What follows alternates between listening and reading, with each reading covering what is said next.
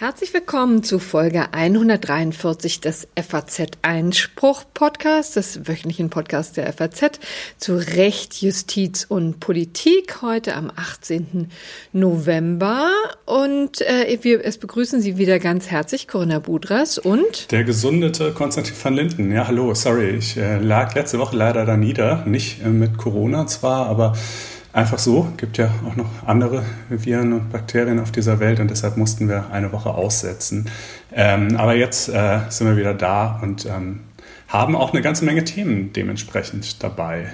Nämlich. Ähm, genau, denn heute passiert ja auch einiges. Im Bundestag in Berlin hier ne, ist ja einiges Genau, los. genau. Das wird uns auch gleich als allererstes beschäftigen. Ähm, also in unserem zur Tradition gewordenen Corona-Update äh, widmen wir uns als erstes der Reform des Infektionsschutzgesetzes, die ja nun im Bundestag passiert. Ähm, und äh, in diesem Kontext auch den Demos, die für Berlin angekündigt äh, waren und die, auch wenn das jetzt schon ein bisschen länger her ist, äh, in Leipzig ja bekanntlich äh, stattgefunden haben und letzteres in einer Art und Weise, wie man es sich nun wahrlich nicht äh, wünschen konnte. Ähm, und äh, zu guter Letzt ähm, vielleicht auch noch ein bisschen Blick darauf, was äh, am Montag dieser Woche so alles nicht beschlossen worden ist zwischen Bund und Ländern. Ähm, anschließend äh, haben wir dann ein Update äh, zum Thema Rechtsstaatlichkeit in der EU. Der EU-Rechtsstaatsmechanismus hat eine breite Mehrheit von Mitgliedstaaten hinter sich, außer den üblichen Verdächtigen und die ähm, können den zwar nicht wirklich verhindern, aber äh, sorgen jetzt auf andere Art und Weise für ganz schön viel Ärger ähm, und äh, das schauen wir uns mal an, welche, welche verschiedenen politischen Druckmittel da bestehen. Ähm, anschließend haben wir ein Update zur ja, US-Wahl, kann man eigentlich nicht mehr sagen, aber zu dem Geplänkel danach. Äh, der noch Präsident äh, Donald Trump äh, versucht ja bekanntlich äh, mit allen möglichen und unmöglichen Mitteln das Ergebnis irgendwie noch zu drehen. Wir blicken mal darauf, ob das irgendeine Aussicht auf Erfolg hat und welche Kollateralschäden dabei vielleicht entstehen. Ähm, dann äh, schauen wir auf den langen Schatten des Atomausstiegs äh, in Gestalt einer zweiten Entscheidung des Bundesverfassungsgerichts zu diesem Thema, die dem Gesetzgeber kein besonders gutes Zeugnis ausstellt. Ähm, wir schauen auf das Landgericht Bonn, das ein vollkommen maßloses DSGVO-Bußgeld zurechtgestutzt hat, was für mich auch ein Kandidat für das gerechte Urteil wäre. Aber dafür haben wir dann noch eine weitere Entscheidung des Bundesverwaltungsgerichts. Ja, ihr seht also, wusste ich, dass äh, dir das gefällt, das Landgericht Bonn dazu, obwohl ich da jetzt auch ähm, nicht äh, widersprochen hätte, wenn wir das zum gerechten Urteil mhm, mhm. äh, gemacht hätten. Das muss ich mal ganz offen hier gestehen. Also ähm, es wird differenzierter, ja. sagen wir mal, was jetzt den Datenschutz angeht. Später noch. Aber zunächst sind wir einmal bei Corona und dem, was wir eigentlich auch schon ja des Öfteren hier besprochen haben, nämlich die Frage, inwieweit das Parlament äh, ja, mehr beteiligt werden kann bei den ganzen Beschlüssen, die ja doch tief in die Grundrechte der Bürger eingreifen greifen. Da hat sich ja lange, lange Zeit gar nichts getan und jetzt geht auf einmal alles ganz schnell. Also sowohl Bundestag als auch Bundesrat entscheiden heute über das dritte Bevölkerungsschutzgesetz, das vor allen Dingen eben eine Änderung des Infektionsschutzgesetzes beinhaltet. Ne? Genau. Konstantin, sag doch mal. Ja, also was da ähm, genau drin steht, die, hat sich ein bisschen die, was geändert in den letzten der, Tagen. Der Kern der Kritik oder naja, es gibt ja Kritik aus verschiedenen Richtungen, aber äh, äh, sozusagen der, der Kern der Kritik, dass die Parlamente nicht mitwirken würden und dass das ja alles im Verordnungswege durch die Landesregierungen geschähe, das ändert sich nicht grundsätzlich. Das Parlament wirkt jetzt natürlich, also das Bundesparlament wohlgemerkt, wirkt jetzt natürlich schon einmal mit, nämlich indem es eben diese Reform verabschiedet. Ähm, aber die Landesparlamente sind weiterhin nicht unmittelbar in die Verabschiedung äh, irgendwelcher Corona-Maßnahmen eingebunden. Also wenn es jetzt heißt, keine Ahnung, ab nächster Woche müssen jetzt in Hessen irgendwie die Schulen zumachen, dann äh, redet das hessische Landesparlament da auch in Zukunft nicht direkt mit, hat aber natürlich auch die hier ebenfalls schon erwähnten Möglichkeiten aus dem Grundgesetz. Ähm, ja, also, aber jetzt mal abgesehen davon ändert sich dann eben doch schon so einiges. Und zwar ähm, wird ein Paragraph 28a eingeführt. Bisher wurden die Maßnahmen ja alle auf die Generalklausel des Paragraphen 28 Infektionsschutzgesetz gestützt, wo es äh, sinngemäß einfach heißt, äh, ja, man kann halt so alles machen, was äh, einem angemessen, äh, äh, also was eben äh, geeignet, erforderlich und angemessen ist, um der Pandemie entgegenzuwirken. Ähm, und nun in diesem 28a sind halt 17 konkrete Maßnahmen aufgeführt. Das sind solche Dinge wie zum Beispiel Kontaktverbote, ähm, Ladenschließungen, Schulschließungen, ähm, äh, Quarantäneanordnungen etc. etc. Ähm, das ist natürlich auch nur so mittel. Also äh, das ändert jetzt ehrlich gesagt auch nicht so viel. Das ist halt eine beispielhafte Aufzählung von Dingen, die man in den vergangenen Monaten häufiger angeordnet hat und weiterhin anordnen kann. Und da diese Aufzählung auch nicht abschließend ist, ähm, äh, hat hm. die jetzt eigentlich keine in dem Sinne limitierende äh, Wirkung hinsichtlich dessen, äh, was da so äh, geschehen kann oder eben nicht. Ähm, allerdings, äh, und da wird es dann jetzt doch ein bisschen, ähm, äh, da wird dann jetzt doch die, die Macht des Verordnungsgebers vielleicht ein bisschen eingeschränkt. Ähm, die Verordnungen müssen zukünftig begründet und befristet werden.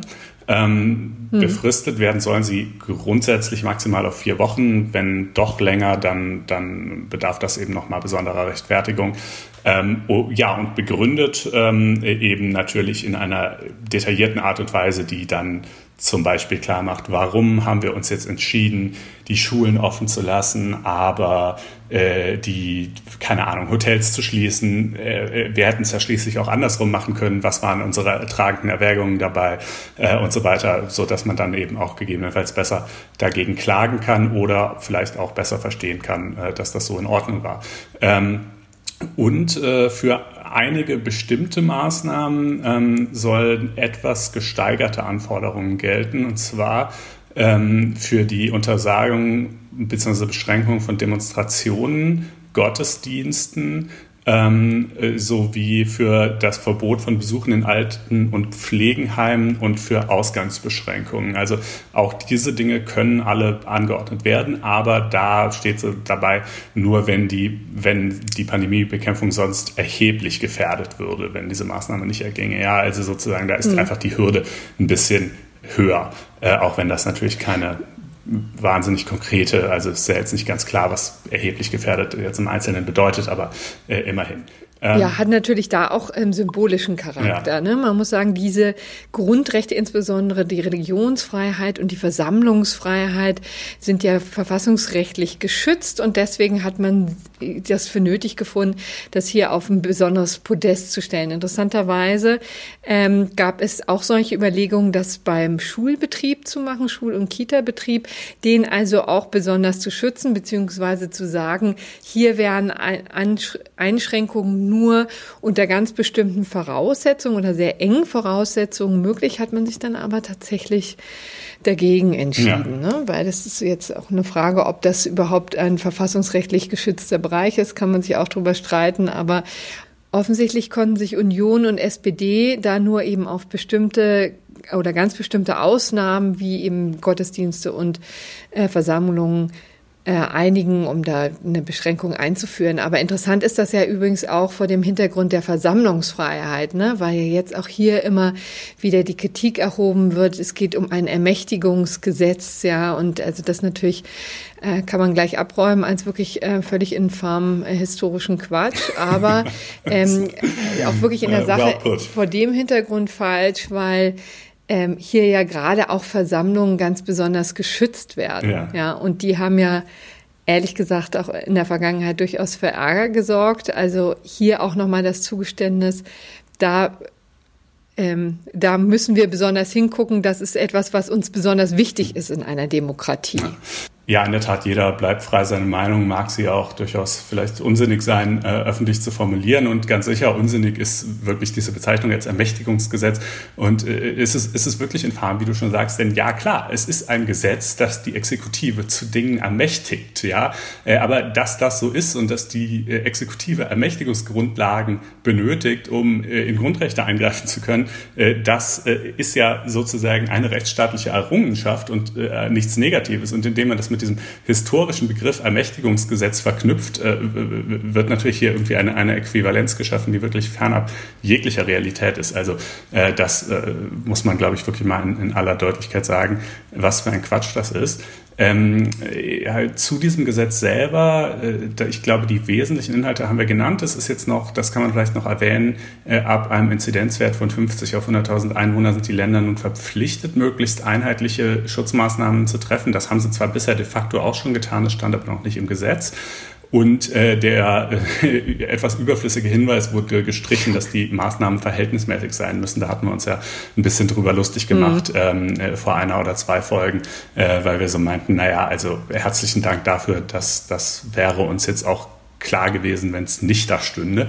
Ähm, äh, genau, und deshalb hat man es jetzt auch. Und das wäre eine zwingende Voraussetzung gewesen, ja. ne? auch wenn ja, es ja, da genau, stünde. genau. stünde. Das ist vielleicht äh, der Punkt. Wichtig umgekehrt ist vielleicht noch, dass es jetzt eine Begründungspflicht des, äh, der Bundeskanzlerin gibt, in regelmäßigen Abständen über den Verlauf zu berichten vor dem Parlament mhm. und zu sagen, wie jetzt die Maßnahmen greifen, was das für äh, Einflüsse hat. Das ist vielleicht auch etwas, was dem Ganzen gut tut, dass man das mal in einer öffentlichen Debatte tut und nicht immer nur in, ähm, in den in in Pressekonferenzen, die ja sehr unregelmäßig äh, stattfinden und dann eben auch eher so eine Art Hauruckwirkung ent, entfalten. Also das ist auch noch Teil des Ganzen. Haben wir noch was vergessen? Nö, ich glaube, das sind die wesentlichen Inhalte. Und wie sieht es denn jetzt eigentlich äh, in Berlin aus? Du kannst ja vielleicht, wenn du aus dem Fenster guckst, was erkennen. Ziehen da, also, Gibt es irgendwelche Demonstrationen aktuell dagegen oder äh, ist die Lage Man ruhig? muss sagen, das, ich, das kann ich dir leider nicht sagen, äh, weil hier im schönen Homeoffice ist alles ganz ruhig. da bin ich fernab von Mitte. Um 12 Uhr gehen die Verhandlungen ja los, also geht die, die Debatte los im Bundestag. Und es haben sich ja schon zahlreiche zahlreiche Querdenker ähm, Demos angekündigt oder eine zentrale, aber es waren ähm, unterschiedliche Antragsteller, ich glaube bis zu zwölf, die ähm, hier direkt vor dem Bundestag demonstrieren wollten, also im Grunde genommen eine Wiederauflage haben wollten von dem, was wir, ich glaube, im September schon mal diskutiert haben, was ja dann zu solchen Auswüchsen führte, dass einige von diesen Querdenkern, von den Demonstranten die Stufen des Reichstages gestürmt haben, ja dann allerdings auch nicht weiter kam, aber immerhin drei arme Polizeibeamte da ziemlich bedrängt haben. Das war ja etwas, was, was hier so ein bisschen für Entsetzen sorgte, also ordentlich für Entsetzen, Entsetzen sorgte, nicht weil tatsächlich irgendetwas geschehen ist, sondern wegen der, der hohen Symbolkraft der Erstürmung des Reichstages sozusagen. Auch da natürlich wieder der Blick zurück ähm, die Nazi-Zeit, der jetzt ja immer leider sehr häufig benutzt wird auf der, ähm, auf der einen oder anderen Seite. Ähm, das wollte man hier gleich unterbinden, ähm, ist auch möglich wegen des Gesetzes über die befriedeten Bezirke. Darüber sprachen wir damals schon mit ähm, dem Professor ähm, Christoph Möllers darüber. Ähm, das ist in Sitzungswochen eben die Möglichkeiten übrigens des Bundesinnenministeriums tatsächlich das, ähm, das Gebiet rund um den Reichstag quasi abzuriegeln und zu verhindern, dass es äh, da zu Demonstrationen kommt, soll natürlich den, äh, den Abläufen des Bundestages Rechnung tragen. Es sollen Abgeordnete nicht äh, beeinträchtigt oder auch eingeschüchtert werden. Deswegen gibt es ähm, diese Regelung, wo Demonstrationen eben in unmittelbarer Nähe des Bundestages, des Parlamentssitzes verhindert werden können. Davon hat das Bundesinnenministerium ähm, ja, Gebrauch gemacht, aber es ist natürlich damit zu rechnen, dass sich womöglich die einen oder anderen nicht dran halten. Das hat man ja in der Vergangenheit auch schon immer gesehen. Und ansonsten wird es aber die üblichen Demonstrationen geben. Da bin ich relativ ähm, überzeugt davon. In den letzten ähm, Tagen oder gerade heute wurde eben auch die Polizeipräsenz ordentlich erhöht in Mitte.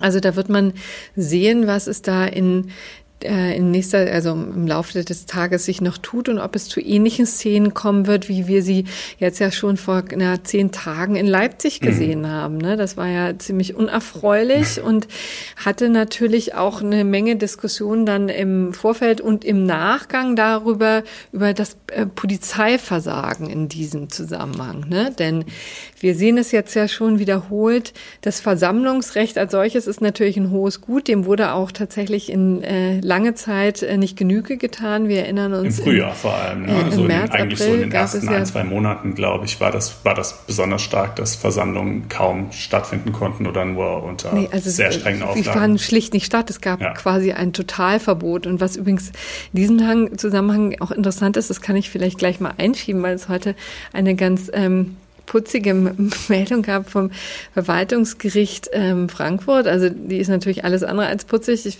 sondern nur sozusagen im Rückblick. Ähm, letztendlich ist es, ähm, wird da tatsächlich stellt das Verwaltungsgericht Frankfurt heute fest, dass eine, ähm, ein Verbot einer Motorraddemo Ostermontag rechtswidrig war. Also da kam die Meldung tatsächlich heute. Es ist jetzt ähm, endgültig klargestellt, dass das so war im Rückblick. Das ist natürlich wirklich ein bisschen schwierig, das ein halbes Jahr ähm, später zu machen. Ja, das ist, kann ja übrigens auch noch angegriffen werden. Das ist schon ein bisschen irre, was sich damals getan hat. Ne? Da gab es ein Totalverbot. Ähm, es wurde noch nicht mal in Erwägung gezogen, ob man das irgendwie möglich macht. Und das Verwaltungsgericht Frankfurt sagte heute übrigens auch, das fand ich eine ziemlich interessante Passage, die äh, stellten klar, dass es dafür da noch nicht mal eine Grundlage in der damals geltenden hessischen Verordnung gegeben hat, sondern ähm, die haben sich, haben das gezogen aus dem Kontaktverbot, die, das niedergelegt war in dieser Verordnung, aber es gab eben, wurde nichts gesagt zu Versammlungen. Das ist ja inzwischen anders ist. In den ganzen äh, Landesverordnungen ähm, findet sich ja jetzt auch immer wieder klare Regelungen auch zum Versammlungs, ähm, zum Versammlungsrecht, wie das eingeschränkt werden kann. Das war damals noch nicht so, wurde dann trotzdem also grundsätzlich vers ähm, versagt, bis das Bundesverwal Bundesverfassungsgericht da mal eingeschritten ist im, äh, im Frühjahr bei einer Veranstaltung in Gießen.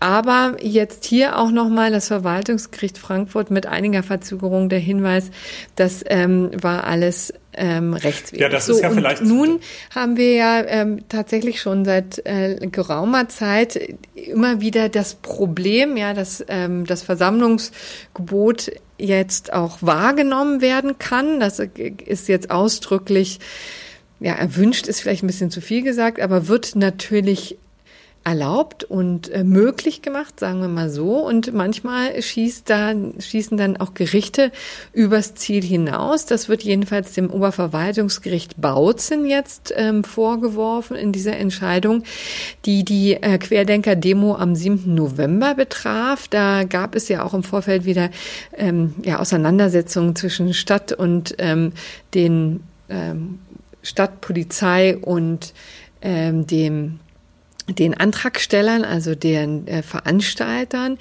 Und wenn man das so ein bisschen äh, mal Revue passieren lässt und sich auch anguckt, was das Oberverwaltungsgericht Bautzen da entschieden hat, ist das schon auch wirklich ja eigentlich ein ziemlich misslicher Beleg dafür, wie schwierig ähm, doch solche Versammlungsverbote in der Praxis in den Griff zu kriegen sind. Mhm. Ja, also da ist es wirklich ein ganz äh, mühseliges Unterfangen. Ja, da, da werden dann Schätzungen, Gefahren, Prognosen ähm, hergestellt, die wirklich unfassbar divergieren. Ja, also das Ganze ähm, spielte sich ja ab zwischen 16.000, wie der An Veranstalter prognostiziert hat, 16.000 äh, Teilnehmende. Damit wurde gerechnet, wurde natürlich runtergerechnet, wurde klein gerechnet, damit man da möglichst ähm, äh, möglichst wei weitreichende Möglichkeiten in der Innenstadt von Leipzig hat. Und auf der anderen Seite war dann äh, die Zahl von 50.000 ähm, von der Stadt ins Feld geführt. Ja, auch das wusste man auch nicht genau, worauf sich das eigentlich bezog, wie diese Gefahrenprognose in diesem Zusammenhang zu, ähm, zusammen zustande kam. Und offensichtlich haben Stadt und Polizei da auch wirklich überhaupt nicht an einem Strang ähm, gezogen. Es zeigt eben einfach mal deutlich, dass das wirklich ähm, keine einfache Gemengelage ist. Und in dieser muss einerseits müssen die Städte als Ordnungsbehörden natürlich klare Kante zeigen und sagen, was sie erlauben, ob sie was erlauben, was sie erlauben, unter welchen Umständen sie es erlauben und wo. Auch das ist ja auch immer eine ganz wichtige Frage. Ja, also wo darf man eigentlich demonstrieren? Wo darf man seine, seinen Willen kundgeben? Das hat ja auch immer historische Bezüge, ähm, sehr symbolischen Gehalt auch da.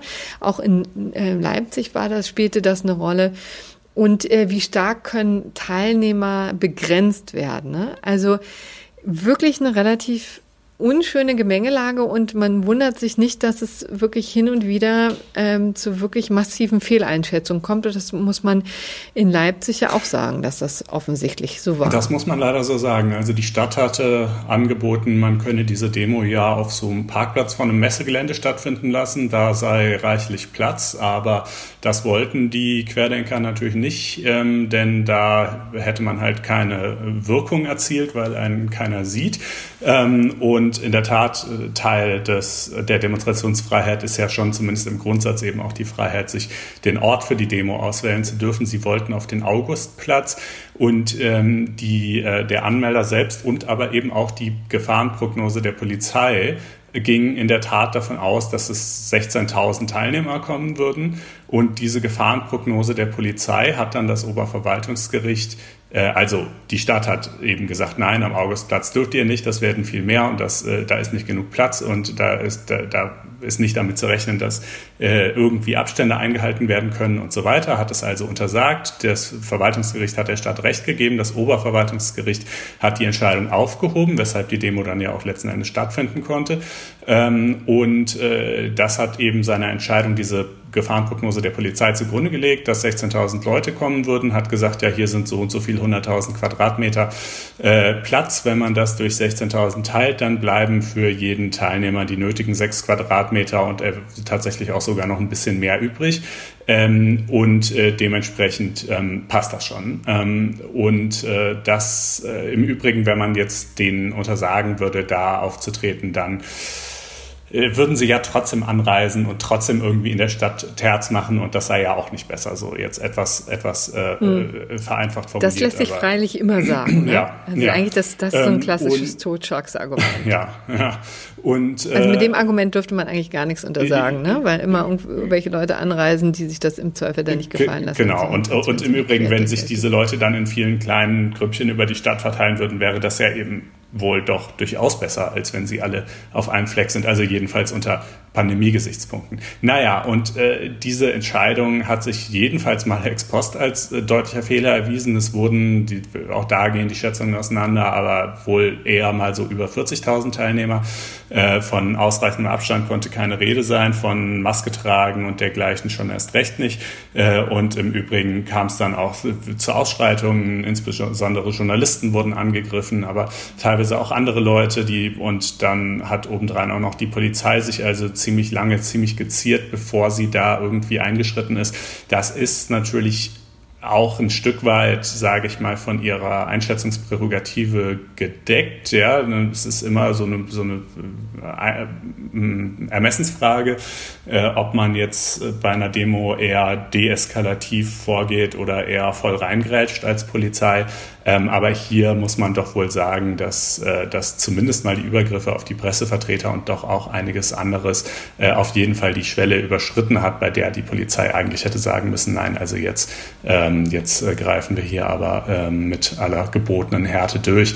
Und äh, ja, und dem OVG wird eben vorgeworfen, ähm, äh, naja, man, man eigentlich wirklich beide Seiten. Also ja, dazu so muss man auch die mögliche Mannstärke, Mann- und Fraustärke natürlich auch aufwarten, um, um da rigide durchgreifen genau, zu können. Genau, das ne? richtig. Das, das wird ja der Polizei auch vorgeworfen, dass sie das eigentlich komplett überschätzt hat, auch nicht genug Leute abgestellt hat dafür und die dann heillos überfordert ja. waren. Also ein bisschen symbolisch das, was wir am Reichstag gesehen haben, die drei ähm, armen Polizisten, die sich dagegen die wütenden, es waren ja auch nur ein paar Dutzend, mhm. ne, aber immerhin jedenfalls in der Überzahl ähm, stehenden äh, Demonstranten zu Wehr setzen musste. Ja.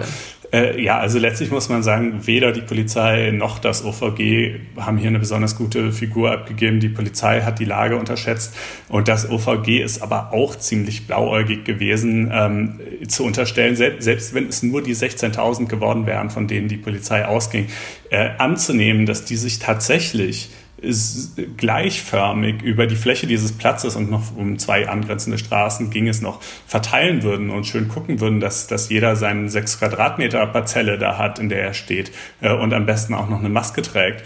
Äh, äh das ist doch wirklich fernab jeglicher Realität. Zum einen auf Basis der gemachten Erfahrungen der vergangenen Monate ist ja jetzt nicht die erste äh, Querdenker beziehungsweise sonst wie Corona-Leugner, Skeptiker, Kritiker, whatever Demo. Äh, und äh, zweitens auch einfach auf Basis des gesamten Konzepts. Also wenn, wenn es doch Teil der der, der, eigenen Programmatik ist zu sagen, wir halten diese ganzen Maßnahmen für Quatsch äh, und unangemessen und bescheuert und wahlweise glauben wir, dass es das Virus gar nicht gibt oder dass es harmlos ist oder dass es eine Überreaktion ist oder wie auch immer, dann, dann liegt es ja irgendwie auch in der Natur der Sache, dass man sich dann eben auch nicht an diese Dinge hält, ja, die man, gegen die man ja gerade demonstriert. Ähm, insofern. Ja, aber ganz ehrlich, Konstantin, auch das leider ist ein Totschlagsargument. Ne? Mit diesem Argument dürftest du dann tatsächlich keine Querdenker-Demo jemals wieder Ja, erlauben. aber wenn das in der, in der Tat, aber da habe ich auch überhaupt kein Problem damit. Also wenn, wenn äh, nicht damit ah. zu rechnen ist, dass die sich an die Auflagen halten, dann können wir auch gerne in der Tat keine Querdenker-Demo jemals wieder erlauben. Äh, also hm. das ist halt, äh, ne, das wäre ja genauso, wenn ich jetzt sagen würde, ich äh, mache eine Demo gegen die Strafbarkeit der Körperverletzung und äh, die Demo besteht darin, dass ich Leute zusammenschlage. Ja klar, diese Demo kann halt in der Tat niemals erlaubt werden. Genau, aber das finde ich dann auch völlig in Ordnung.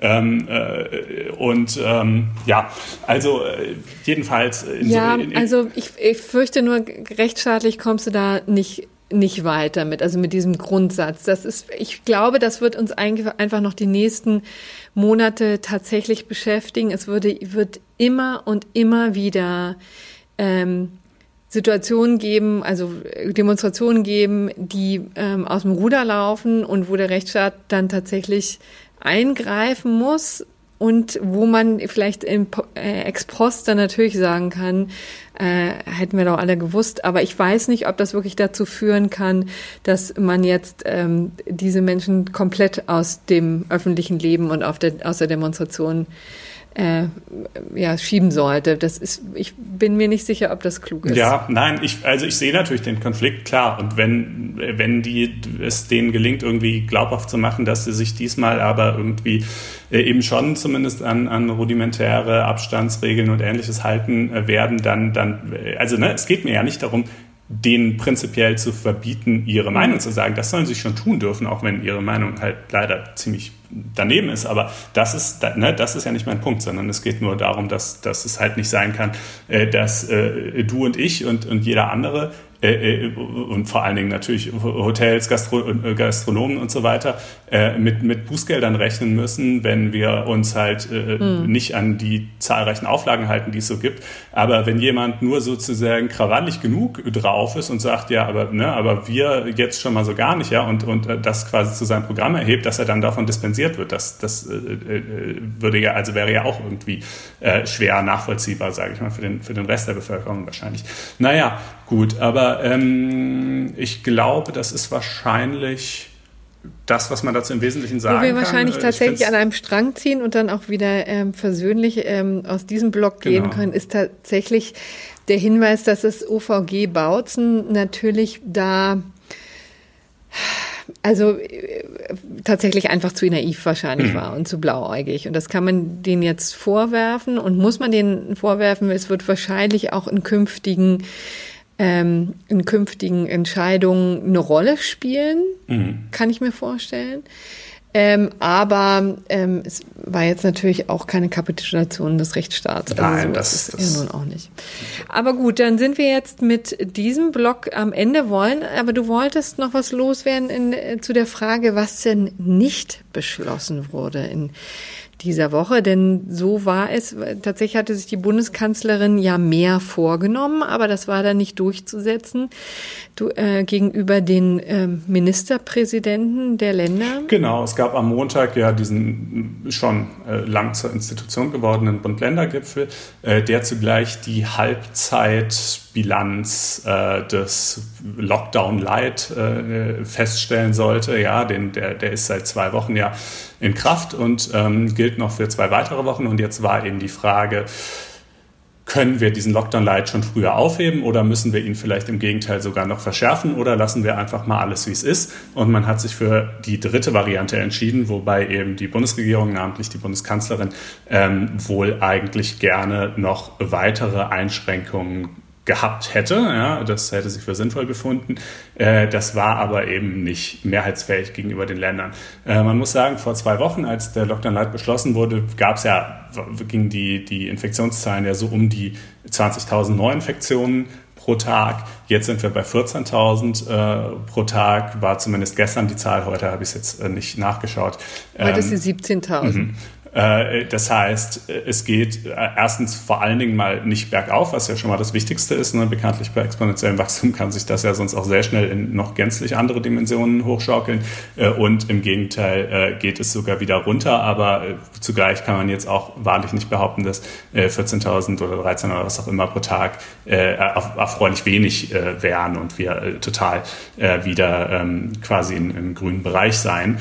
Und ich finde, also ich äh, habe mich jetzt, äh, jetzt kann, kann man natürlich eigentlich sagen, naja Mensch, also scheint ja irgendwie zu wirken, was wir beschlossen haben, da müssen wir ja jetzt nicht noch mehr Einschränkungen den Leuten aufs Auge drücken als sowieso schon. Andererseits ähm, klar, diejenigen, äh, die wir halt haben, die müssen wir jetzt schon auch noch die weiteren zwei Wochen irgendwie durchhalten. Und insofern ist das doch ein total diplomatischer Mittelweg, dass man jetzt erstmal weder verschärft noch gelockert hat. Äh, und das klingt ja alles ganz plausibel, aber ich bin inzwischen da irgendwie doch etwas anderer Auffassung, weil ich habe einfach den Eindruck, äh, ich kann mich noch erinnern, vor vier Wochen, ja, da wollte Merkel ja eigentlich auch schon, also da wollte sie ja quasi ungefähr das haben, was dann vor zwei Wochen tatsächlich beschlossen worden ist. Ja, aber vor vier Wochen war es halt noch nicht mehrheitsfähig weil einfach die Situation noch nicht so schlimm war und man noch dachte, ja gut, so langsam steigen die Zahlen zwar, aber mein Gott, warten wir mal ab. Ähm, äh, das kann sich ja vielleicht auch irgendwie von selber geben oder so. Da ist, wir wollen mal nicht die Pferde. Naja, vor vier äh, Wochen muss man ehrlicherweise sagen, das stimmt so bedingt. Es, was, was uns vor vier Wochen beschäftigt haben, waren Beherbergungsverbote und die ähm, die Sperrstunde. Ja, das waren die das Dinge, ging rauf und runter und das war ja nun auch handwerklich wirklich ähm, ziemlich schlecht gemacht und beschäftigte erstmal die äh, Gerichte dieser Republik. Und da musste das, was äh, da mal entschieden worden war von Bund-Ländern Anfang Oktober, musste erst umgesetzt werden und äh, dann zerknallt, nur um dann zerknallt zu werden von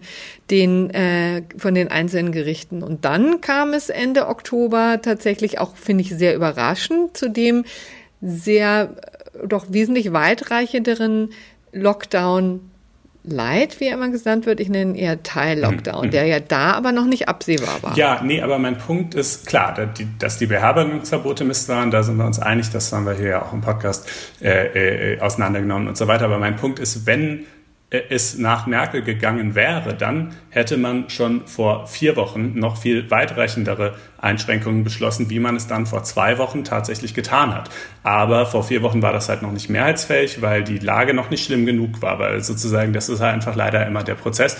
Es muss erst richtig ernst erkennbar, für jedermann erkennbar, einfach schlecht stehen, damit dann relativ drastische ich meine, im europäischen Vergleich und im internationalen Vergleich vielleicht auch immer noch nicht so drastische, aber schon schmerzliche Einschränkungen irgendwie politische Mehrheiten finden. Und das ist in einer Demokratie einerseits vollkommen nachvollziehbar und okay, aber unter Effizienzgesichtspunkten leider einfach ist deutlich suboptimal. Also ich glaube auch jetzt zum Beispiel, oder in, inzwischen glaube ich das jedenfalls, dass es eigentlich besser ist, zu einem Zeitpunkt, wo die Lage noch nicht so sonderlich schlimm ist, eine, äh, ein Paket von scheinbar überharten Maßnahmen zu ergreifen, äh, die, wo man eigentlich in dem Moment sagen würde, ah, das, ist das nicht ein bisschen übertrieben, so, ja.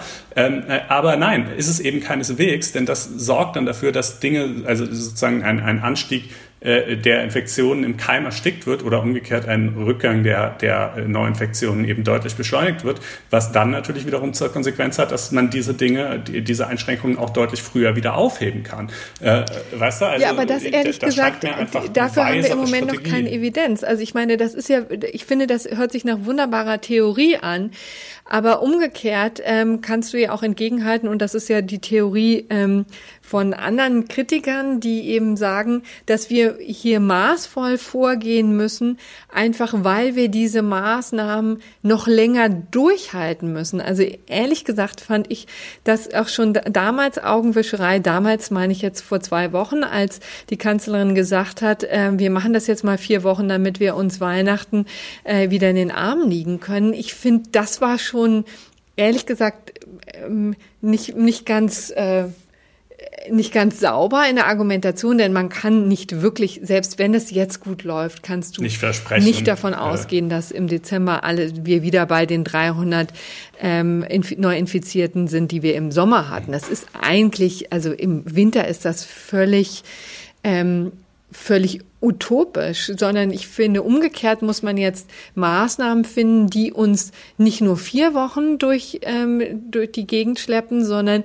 die uns vier Monate lang vorbereiten, die wir vier Monate durchhalten können, und zwar ohne durchzudrehen und ohne dass die äh, Wirtschaft äh, am, komplett am Boden liegt, bis der Impfstoff da ist. Das ist ja die, die Gegenposition, der ich mir, ähm, äh, die ich für die ich mehr Sympathien mhm. habe, ehrlich gesagt. Ja, es ist natürlich, ich glaube, es kommt so ein bisschen äh, auch wirklich dann konkret darauf an, über welche Einschränkungen und für welche Branchen und so weiter man redet. Also meine Vorstellung wäre ja, man sozusagen, man, man packt ziemlich hart zu, dafür aber eben auch nur relativ kurz. Also ne, die, die Ironie des Ganzen ist es ja, wenn es einfach mal äh, irgendwie möglich wäre, dass einfach alle Leute eine Woche lang sozusagen keinen Kontakt mit irgendjemand anderem haben, dann wäre das Virus weg. So, ne? That would be it. Also niemand wäre mehr ansteckend, also jedenfalls innerhalb des, des Gebiets, in dem das halt äh, gelingen würde. Äh, und die Pandemie wäre vorbei von heute auf morgen oder von heute auf in einer Woche. Mhm. Äh, so, das ist offensichtlich nicht praktikabel und deshalb muss man. Nee, halt und das ist auch nicht realistisch, denn du hast Krankenhäuser, weiß, in denen sich Leute anstecken, du hast Altenheime, in denen sich Leute anstecken. Das wirst du niemals auf komplett genau, null. Genau, das ist ja auch nicht meine Vorstellung, dass das ginge. Können das aber mein Punkt ist, dem kann man sich ja durchaus annähern. Und äh, ich glaube halt einfach, dass das deutlich effizienter wäre und dass tendenziell Staaten, die ziemlich rigoros zupacken, auch größere Erfolge sehen, aber es ist natürlich in der Tat so, du brauchst halt auch einfach die Unterstützung der Bevölkerung, ohne die ist äh, und, und ja. die Akzeptanz der Bevölkerung, ohne die ist alles nichts. Du kannst diese Dinge wirklich nur sehr, sehr eingeschränkt erzwingen. Kannst du natürlich punktuell, aber in, in, in Also in Deutschland kannst du das. Ne? In Asien haben wir den Effekt gehabt, zum Beispiel in Japan, dass die Einschränkungen gar nicht so groß waren. Der Lockdown war gar nicht so rigide, äh, staatlich verordnet, sondern da haben sich die Leute viel mehr selbst zurückgeholt ne? oder zurückgehalten. Mhm. Das war eine große Eigenverantwortung, die da gezeigt wird, eine große Disziplin, ähm, die du hier in Deutschland äh, leider ähm, oft vergeblich suchst. Ja. Das sind leider die Begebenheiten und man muss jetzt sagen, wir hatten einen sehr interessante ähm, großen Artikel heute in der FAZ, ähm, können wir auch in die Shownotes packen. Die neueste Allensbach-Studie zeigt dir, dass die ähm, Zustimmung der Bevölkerung sinkt ne, zu den Maßnahmen. Die war als äh, im, im März, April war die sehr hoch sehr hoch bei 80 Prozent. Jetzt ist sie ähm, immer noch ähm, relativ hoch, aber es geht schon in Richtung 50-50. Ne? Also wir haben 50, ungefähr, ich glaube 56 Prozent der Leute, die da ähm, aus vollem Herzen zustimmen, aber dann auch einen ähnlichen Prozentsatz, der ähm, Schwierigkeiten damit ja. hat. Ne? Also und natürlich auch viele Leute, die jetzt sagen, das betrifft mich schon sehr. Mhm. Also das schränkt mich sehr, sehr ein und es gibt Leute, die darunter leiden. Ja, lustig, dass du ansprichst. Also, es gibt auch noch einen anderen Artikel in der FAS. Wir packen die dann auch mal beide in die Show Notes, der sich auch so ein bisschen mit der Frage auseinandersetzt, die, die ich gerade versucht habe zu äh, skizzieren, eben äh, was ist, wenn die mehrheitsfähige Lösung und die sinnvolle Lösung auseinanderfallen, jetzt mal unterstellt, dass das so wäre. Äh, und ähm, sozusagen, welche Schwächen haben und welche Stärken haben eigentlich verschiedene Regierungssysteme äh, in der Pandemiebekämpfung. Sind Demokratien wirklich so gut gewappnet, wie man anfangs dachte oder vielleicht doch nicht ähm, und so weiter und so weiter. Also das sind, finde ich, so ganz äh, interessante Überlegungen, ähm, die da mal äh, zum Tragen kommen. Wir verlinken euch das mal ähm, und können dann aber, glaube ich, damit auch diesen Abschnitt beschließen, oder? Ja, unbedingt. Ja. Denn nächste Woche reden wir ja wahrscheinlich schon wieder Davon drüber. Davon ist auszugehen, genau. Und dann kommen wir zum, äh, ja, zum Thema Rechtsstaatlichkeit auf, Europa, auf europäischer Ebene. Wir hatten darüber in Folge Nummer 138 schon mal gesprochen, äh, dass nun also ein sogenannter Rechtsstaatsmechanismus äh, eingeführt werden soll, äh, der eben die Verhängung von finanziellen Sanktionen gegen Staaten ermöglicht, die, äh, bei denen eben gravierende rechtsstaatliche Defizite festgestellt werden. Bisher war es ja so, es gab zum einen das Verfahren nach Artikel 7, das war eigentlich für, den, für denselben Use Case zugeschnitten. Ja. Da ging es auch um eben rechtsstaatliche Defizite, aber da war einfach das Problem, äh, alle der Artikel 7 hat kaum spürbare Sanktionen bereitgehalten und die einzigen spürbaren Sanktionen haben einen einstimmigen Beschluss vorausgesetzt, zwar ohne Beteiligung desjenigen Staates, der sanktioniert werden soll, aber eben schon unter Beteiligung aller anderer Staaten. Und da Polen und Ungarn mindestens mal sich da gegenseitig immer den Rücken freigehalten haben, war dieser Artikel 7 de facto ein zahnloser Tiger. Ähm, äh, zum anderen gab es natürlich einzelne Vertragsverletzungsverfahren wegen konkreter Dinge oder auch einzelne Klagen, die, wo dann der EuGH dieses oder jenes entscheidet äh, und äh, äh, was weiß ich, also zum Beispiel entscheidet, äh, die, dass diese polnische Disziplinarkammer äh, nicht, nicht weiter agieren darf. Darüber haben wir hier im Podcast ja auch ge gesprochen.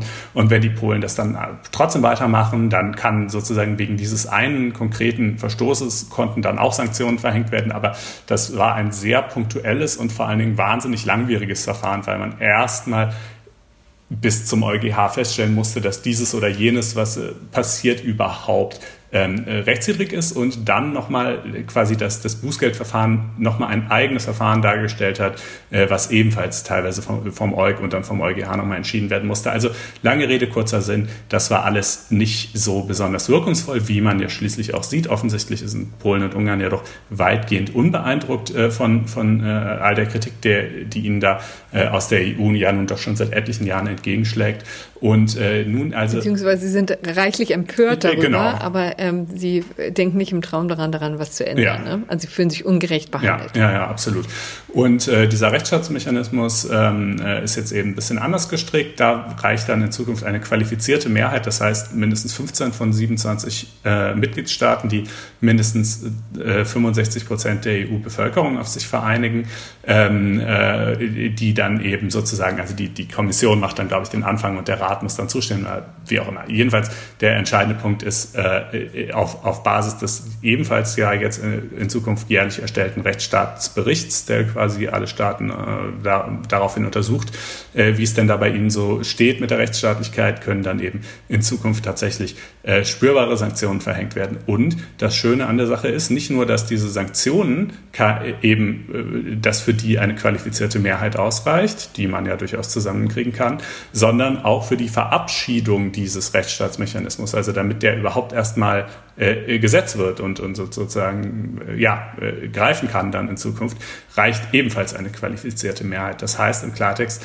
Polen und Ungarn können die Verabschiedung dessen nicht verhindern, denn abgesehen von den beiden sind eigentlich meines Wissens nach alle anderen EU-Länder äh, mit an Bord. Die einen sicherlich etwas begeisterter, die anderen etwas weniger, aber äh, gleichwohl.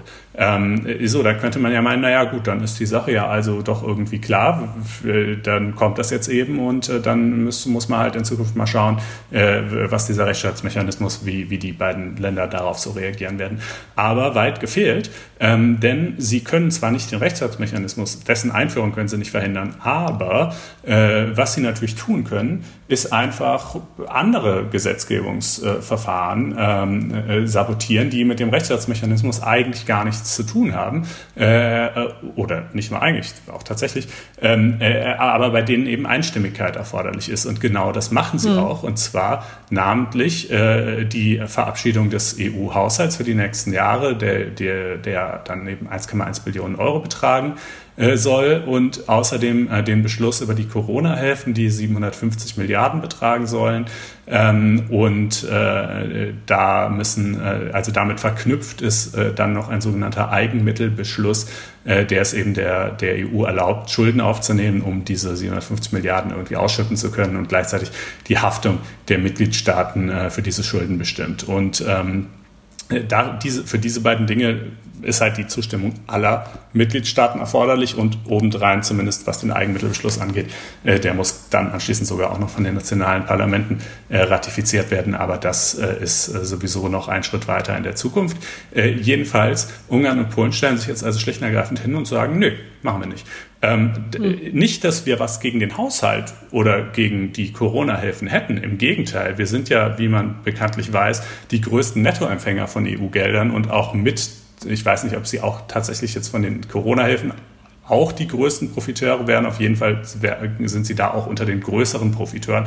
Und ganz allgemein sind sie in der Tat die größten Profiteure von, von EU-Geldern. Ähm, und nein, dagegen haben wir auch gar nichts. Im Gegenteil. Eigentlich, äh, ehrlich gesagt, unsere Bevölkerung und unsere Wirtschaft äh, benötigen diese Gelder sogar händeringend und äh, viele andere EU-Länder natürlich bekanntermaßen auch. Ähm, aber wir, wir blockieren es einfach trotzdem äh, und zwar, weil wir von euch erwarten, dass ihr diesen Rechtsstaatsmechanismus wieder zurücknehmt. Ne? Also äh, das kann man wirklich nur noch als äh, Erpressung und Sabotage auf einem Niveau bezeichnen, wie das, glaube ich, ehrlich gesagt eine, neue Qualität im europäischen Miteinander hat. Also in, in so einer hm. Situation nach oder vielmehr während einer solchen Krise ähm, Hilfen zu verhindern, von denen erstens man sogar selber ganz erheblich profitieren würde und zweitens äh, eben auch alle anderen ähm, äh, Mitgliedstaaten, äh, um ein eigentlich damit überhaupt nicht zusammenhängendes anderes Instrument zu verhindern, äh, was äh, de, den eigenen autokratischen Ambitionen entgegenwirken soll. Äh, das ist also das macht mich wirklich fassungslos. Äh, ich, hm. ich finde, dass also es wird ja auch durchaus auch entsprechend kommentiert, aber ich kann, also wirklich. Und wie kommt denn die EU da jetzt nun raus ähm, aus dieser in der Tat wirklich ähm, unfassbaren Dilemma? Bitte. Wie kommt die EU ja, da raus? Ja, wie kommt die EU da raus? Also die äh, verschiedene Optionen. Entweder man wartet einfach mal ab und hofft, dass der Druck der übrigen Länder und auch der interne Druck, denn wie gesagt, Polen und Ungarn wollen diese Gelder ja auch, so ist es ja nicht, ähm, äh, einfach groß genug wird, dass sie dann halt irgendwann doch sagen, okay, sei es drum, wir stimmen zu. Oder, ähm, und das fände ich ehrlich gesagt ähm, inzwischen fast die schönere Variante, ähm, man äh, könnte auch zumindest das Hilfspaket, äh, also diese, diese Corona-Hilfen, äh, aus dem übrigen EU-Haushalt ausgliedern und äh, mit äh, dann eben sozusagen als, als separates äh, Paket unabhängig von dem restlichen Haushalt mit 25 oder 26 Staaten beschließen und dann eben darin auch nur 25 oder 26 Staaten bedenken. Wie wäre es denn eigentlich damit? Also ne, wer nicht mitmacht, der, der kann dann ja auch äh, draußen bleiben. So, ne? Also äh, das wurde zumindest als, als Option skizziert. Ich bin da jetzt offen gesagt mit den Details äh, des europäischen Gesetzgebungsverfahrens nicht vertraut genug, um sagen zu können, ob das tatsächlich möglich wäre. Aber ähm, wenn ja, äh, würde ich sagen, warum eigentlich nicht? Ähm, Gut, hm. wir warten mal ab, was dabei rumkommt und, äh, und äh, teilen euch das Genau, denn jetzt wird ja, glaube ich, noch auf die Regierungschefs eingeredet genau, ne? Genau. und versucht, die irgendwie dazu zu bewegen. Das ist, glaube ich, Status quo. Moment, genau. Ne? Nun gut, dann blicken wir jetzt ähm, doch von der EU und von dem, was sich in Brüssel tut, auf äh, ganz unerfreuliche Weise ähm, über den Atlantik in die Vereinigten Staaten zu einem ähm, ja einen Block, den wir ja durchaus kurz halten können. Es geht um die Trump-Klagen, die wir ja auch schon ja vor zwei Wochen äh, mal versucht haben zusammenzufassen, da ein bisschen durchgehechelt sind äh, und geguckt haben, was sind die möglichen Angriffspunkte von Donald Donald Trump, der ja jetzt ja nun offiziell abgewählt ist. Er hat immer noch nicht seine Niederlage eingeräumt, hat immer noch keine Glückwünsche Richtung Joe Biden äh, geschickt, sondern ist immer noch damit beschäftigt, ähm, das Wahlsystem zu diskreditieren und deutlich zu machen und seine Empörung dafür zu, äh, darüber zu ventilieren, dass hier ein äh, großflächiger Betrug bezüglich ähm, seiner Wahl eben stattgefunden hat. So. Und äh, damit ist er dann doch ähm, ganz erstaunlich unerfolgreich. Also so erstaunlich ist es nicht, aber man hätte vielleicht dann doch geahnt, also das hätte ich zumindest erwartet, dass doch mehr Substanz mal gegenüber den Richtern auch offenbart wird an möglichen äh, Vorwürfen. Aber äh, offensichtlich machen sich die Anwälte da nicht besonders große Mühe, da irgendwas ähm, tatsächlich nachzuweisen an Ungereimtheiten. Jedenfalls ist auch nach zwei Wochen noch nicht genau deutlich, ähm, noch nicht substantiiert vorgetragen, noch nicht klar gemacht, ne, wie viele Tote tatsächlich abgestimmt haben, wo es Wahlbetrug gegeben haben soll, wie der konkret ausgesehen hat. Und jetzt verlagert sich die Debatte so ein ganz klein bisschen auf die Anwaltskanzleien, jedenfalls in der Rechtsszene, aber auch darüber hinaus, die äh, Donald Trump äh, da behilflich sind dabei bei diesen, denn irgendjemand muss ja diese Klagen einlegen, irgendjemand muss vor Gericht erscheinen. Das macht natürlich nicht Donald Trump selber, sondern das machen Herrscher von Anwälten, die von der äh, Trump-Campaign, von, ähm, von seinem Wahlkampfteam bezahlt werden. Äh, allen voran übrigens Rudy Giuliani, der ja hier auch in den vergangenen zwei, drei Wochen durch wirklich ziemlich unglückliche Auftritte äh, ja, ähm, aufgefallen ist.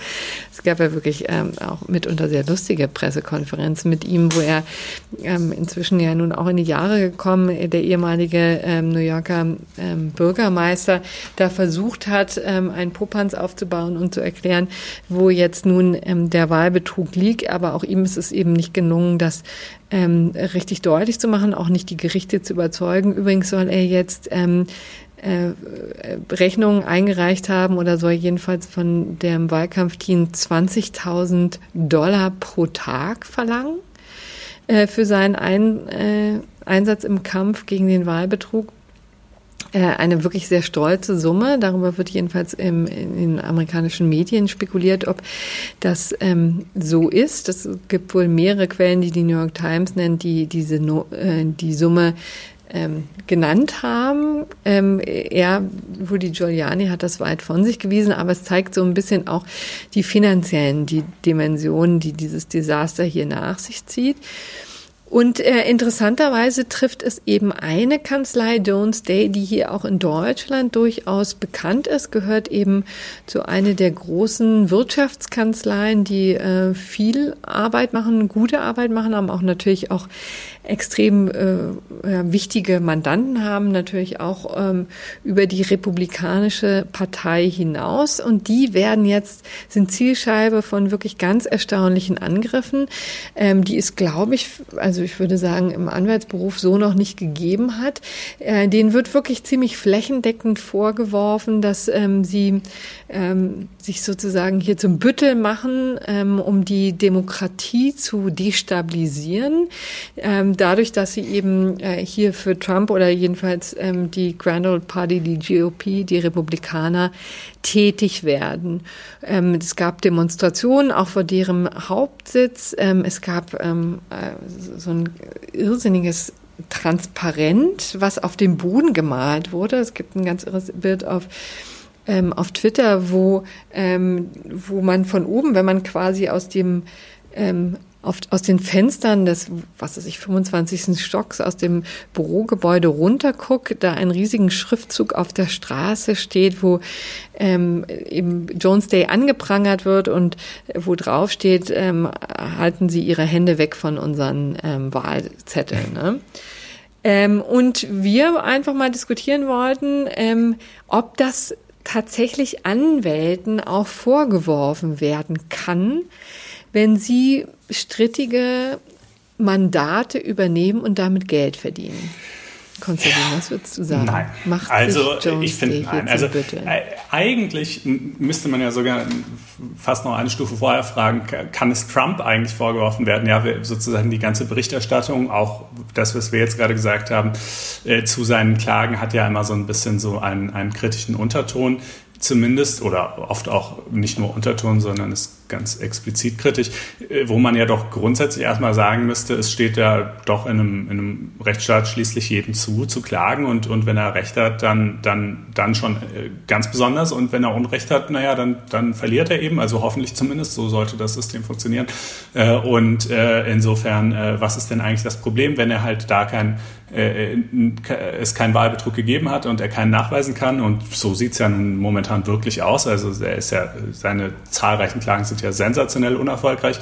Und wenn er Rudy Giuliani, John Stay und noch irgendwem halt täglich 30.000 Dollar in den Rachen schmeißen will, äh, für nichts und wieder nichts, dann soll er das doch machen. Ähm, äh, das Problem ist nur im Hinblick auf, auf Trump selber erstmal jetzt, würde ich sagen, ja, er darf das, klar deshalb kann es ja auch und tut's.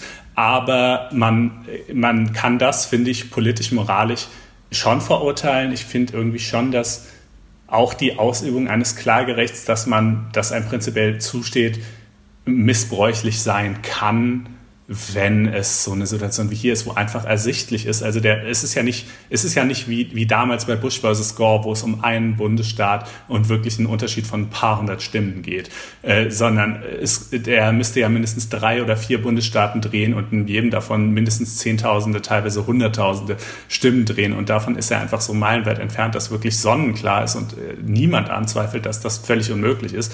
Äh, und äh, dementsprechend äh, äh, sehe ich da halt, was, was sein Vorgehen angeht, schon äh, einen, echten Schaden, der daraus erwächst. Zum einen der Gestalt, dass er halt dadurch, dass er das noch nicht offiziell anerkannt hat, seine Niederlage, ähm, so gewisse ähm, Übergangsprozesse äh, verhindert, die eigentlich vorgesehen sind. Ja, also normalerweise äh, kriegt mhm. dann zum Beispiel der neue Präsident, der künftige Präsident, der ist ja noch nicht der neue Präsident, das ist dann erst, findet dann erst nächstes Jahr statt, äh, schon so die Sicherheitsbriefings, äh, die, die halt ge unter Geheimhaltungsstufe sowieso sind, ja, äh, damit er sich schon mal irgendwie in die, in die Lage einarbeiten kann. Und auch dessen Team kriegt schon so eine äh, gewisse Anschubfinanzierung und dies und das einfach, damit die dann halt quasi ähm, direkt losstarten können nach äh, offizieller Amtsübergabe und äh, sich nicht dann quasi erst anfangen müssen einzuarbeiten. So das zum Beispiel ist aber momentan noch nicht möglich, weil Trump das nicht anerkannt hm. hat.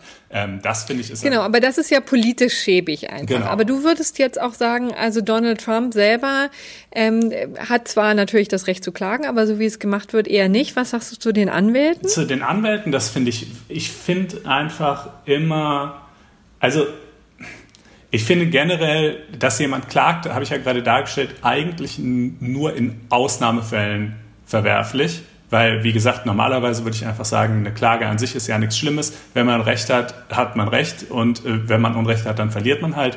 Äh, deshalb, wie gesagt, schon, dass jemand klagt, eigentlich nur in Ausnahmefällen ein Problem. Hier sehe ich aber so einen Ausnahmefall. Aber ich finde, die Anwälte sind halt sozusagen nochmal eine Stufe weiter davon entfernt, weil die sind ja nicht wirklich diejenigen, die klagen, also die, die sozusagen, die machen das zwar für hm. dich, aber Kläger sind ja nicht die Anwälte, sondern die, die letztlich, ne, die helfen dir ja nur bei diesem ganzen Prozess.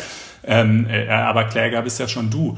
Äh, und, ähm, Wobei, ehrlich gesagt, ich finde ja auch so eine Anwälte haben tatsächlich auch eine Verantwortung gegenüber ihren Mandanten. Und ich finde, ein guter Anwalt redet Mandanten auch Klagen aus. Ich glaube, das ist zumindest das Selbstverständnis hier von Anwälten in Deutschland. Man muss vielleicht sagen, äh, vielleicht noch eine kurze Einschub zu Jones Day, weil es vielleicht auch ein ganz klein bisschen ungerecht ist, dass die da gerade in den Fokus geraten.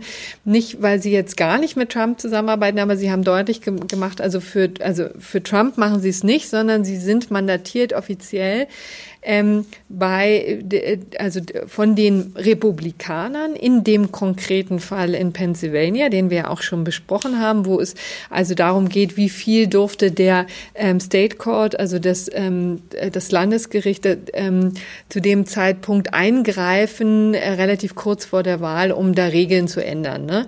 Ähm, das hatten wir ja ähm, relativ umfangreich besprochen. Also das ist diese sehr spezielle Klage in Pennsylvania und das haben sie sie für, hat Jones Day für die Republikaner begonnen und da hat sich jetzt Trump draufgesetzt. Also das vielleicht nochmal, um das klar zu äh, machen, was, was da die Rolle von Jones Day ist. Sie selber sagen, sie haben keinen einzigen Fall, in dem sie ähm, Trump äh, wegen Wahlbetruges in Amerika ähm, äh, vertreten. Das sind dann wiederum andere ähm, Kanzleien. Wir, deswegen wollen wir jetzt so ein bisschen von dieser konkreten mhm. äh, wegziehen und mhm. äh, vielleicht ein bisschen allgemeiner diskutieren. Das sage ich jetzt nur sozusagen als äh, Disclaimer.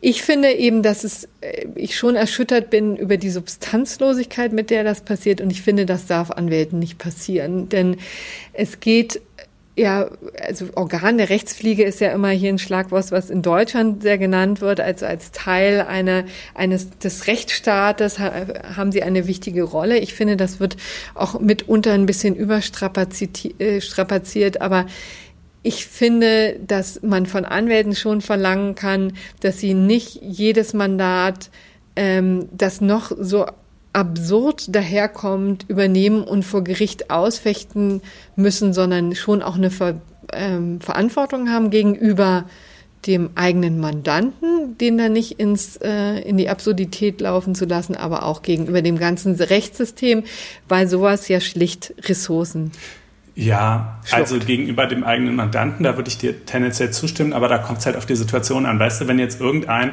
äh, halb wütender und halb verzweifelter, ähm, äh, keine Ahnung, Gastronom ankommt, äh, der äh, zu dir als Anwalt und sagt, keine Ahnung, ich will jetzt irgendwie dagegen klagen, dass, dass ich hier dicht machen muss, ich stehe kurz vorm Ruin äh, und so und, und du siehst einfach irgendwie, der Typ ist total fertig und du weißt, die Klage ist total aussichtslos.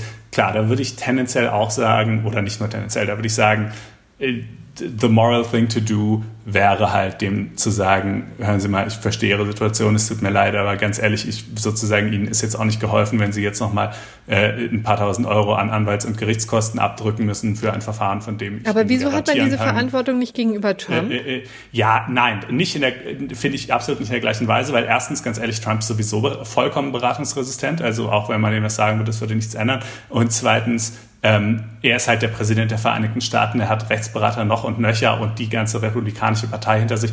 Die sind ja nicht zu vergleichen mit, mit irgendwie, zum Beispiel dem Beispiel, das ich da gerade gebildet habe. Also, Aber es gibt ja nun Anwälte, Kanzleien, die da ihr Mandat, also die solche Mandate nicht ab, annehmen. Ne? Also das ist ja, ja aber ich glaube aus anderen Gründen. Ich glaube Idee, nicht, weil sie sich, sondern es gibt äh, ja tatsächlich würden, Kanzleien, die Trump. explizit das angetragen bekommen haben und die gesagt haben, wir entscheiden uns dagegen. Ja, genau. Aber ich glaube aus anderen Gründen eher, weil sie also nicht so sehr aus, aus Rücksichtnahme oder Schutzbedürfnis äh, für, für, für Trump oder für die Republikaner, sondern eher, weil sie sagen, wir wollen uns halt nicht äh, dafür hergeben, hier erstens ja, das wissen wir jetzt ehrlich gesagt und, und zweitens eben äh, die sozusagen diese, diese unschönen Reflexwirkungen, diese, die, die diese Klagen mit sich bringen, äh, zu befördern. Ne? Denn, denn eine weitere unschöne Reflexwirkung ist ja, äh, dass ein, ein großer Prozess, äh, man liest immer diese Umfragen und denkt immer, die, die Zahlen können irgendwie einfach nicht stimmen, das kann doch nicht wahr sein. Ja, aber äh, verschiedene Umfragen sagen, zwischen 70 und 80 Prozent der Repu Wähler, die eben die Republikaner gewählt haben, äh, würden sagen jetzt nach der Wahl und nach dem Ergebnis, äh, sie gingen davon aus, äh, dass das Ergebnis nicht fair sei und dass es Wahlbetrug gegeben hätte. Und jetzt nicht mhm. im Sinne von mal hier irgendwie ein einzelner Wahlzettel, das mag ja auch sein, äh, sondern halt ne, qualitativ im Sinne von äh, Trump hätte gewonnen, äh, wenn es nicht erheblichen Wahlbetrug von Seiten der Demokraten gegeben hätte. 70 bis 80 Prozent, gut nur der Wähler einer ja, Partei, aber trotzdem, stell, ich meine, das ist doch unfassbar. Stell dir das mal vor. Ich, ich hoffe irgendwie, man, wie gesagt, ich kann immer nicht ganz glauben, dass diese Zahlen wirklich akkurat sind, weil wenn ja, es ist ja eine absolute Katastrophe für eine Demokratie. Aber jedenfalls dieser äh, diese Vorstellung wird natürlich äh, auch unter anderem ähm, äh, durch diese reihenweisen äh, Klagen beflügelt. Und da kann ich dann eben schon nachvollziehen, wenn eine Kanzlei sagt, äh, wir äh, dafür wollen wir uns irgendwie nicht hergeben. Das, das ist einfach ein, ein Vorgang, den wir irgendwie für zutiefst demokratieschädlich halten und das wollen wir nicht machen. Aber ähm, ich finde es halt umgekehrt schon auch legitim zu sagen, ähm, machen wir halt doch so, also ich, ich finde einfach, der, die, die Kanzlei ist da jetzt, ich finde einfach die Kritik kann man von mir aus in, in ganz, äh, ganz dritter Hinsicht auch noch ein bisschen an die Kanzlei richten, aber ehrlich gesagt einfach äh, in aller, allererster Linie doch wohl an, an, an Trump und, und auch eben an die äh, Republikaner, insoweit sie äh, das mittragen und ihn dabei unterstützen. Hm. Na gut, da will ich dir gar nicht widersprechen.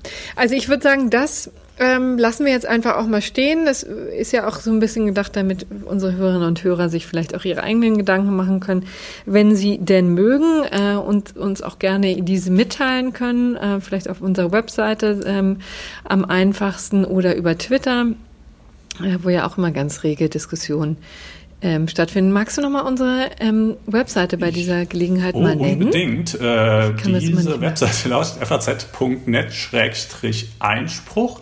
Äh, wenn ihr dann speziell zum Podcast wollt, dann kommt dahinter noch äh, eben Schrägstrich Podcast.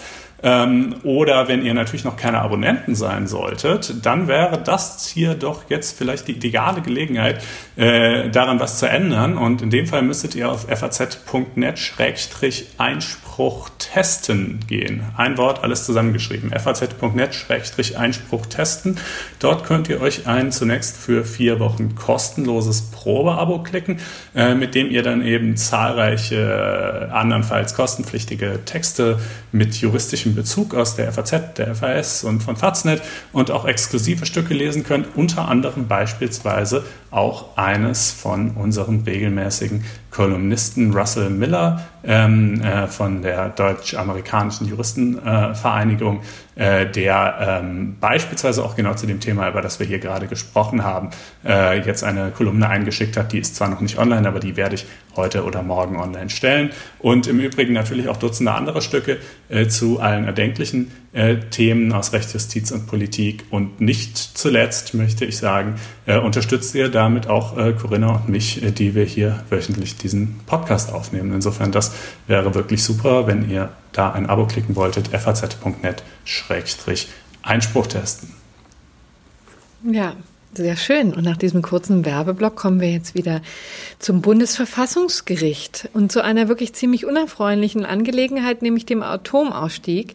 Das ist zumindest rechtlich eine ziemlich unerfreuliche Angelegenheit, weil das äh, immer noch die Gerichte beschäftigt und womöglich noch nicht zu Ende beschäftigt hat.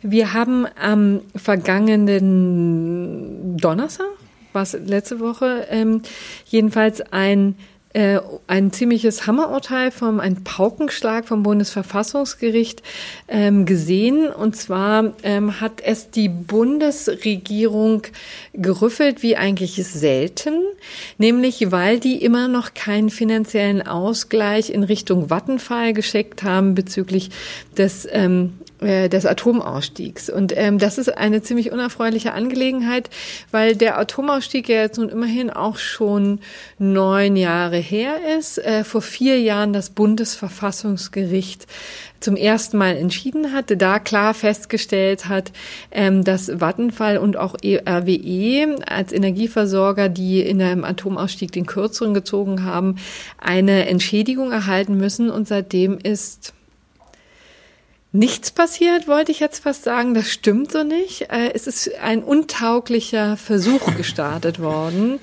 äh, RWE und Vattenfall ähm, zu entschädigen. Und das war ehrlich gesagt so stümperhaft, dass Bundes, ähm, das Bundesverfassungsgericht ähm, das dem Gesetzgeber um die Ohren gehauen hat, äh, um das jetzt mal sehr flapsig zu formulieren. Aber wir können vielleicht, um jetzt, äh, damit habe ich jetzt mal die Dimension klar gemacht, ähm, jetzt wird's wieder ein bisschen nüchterner.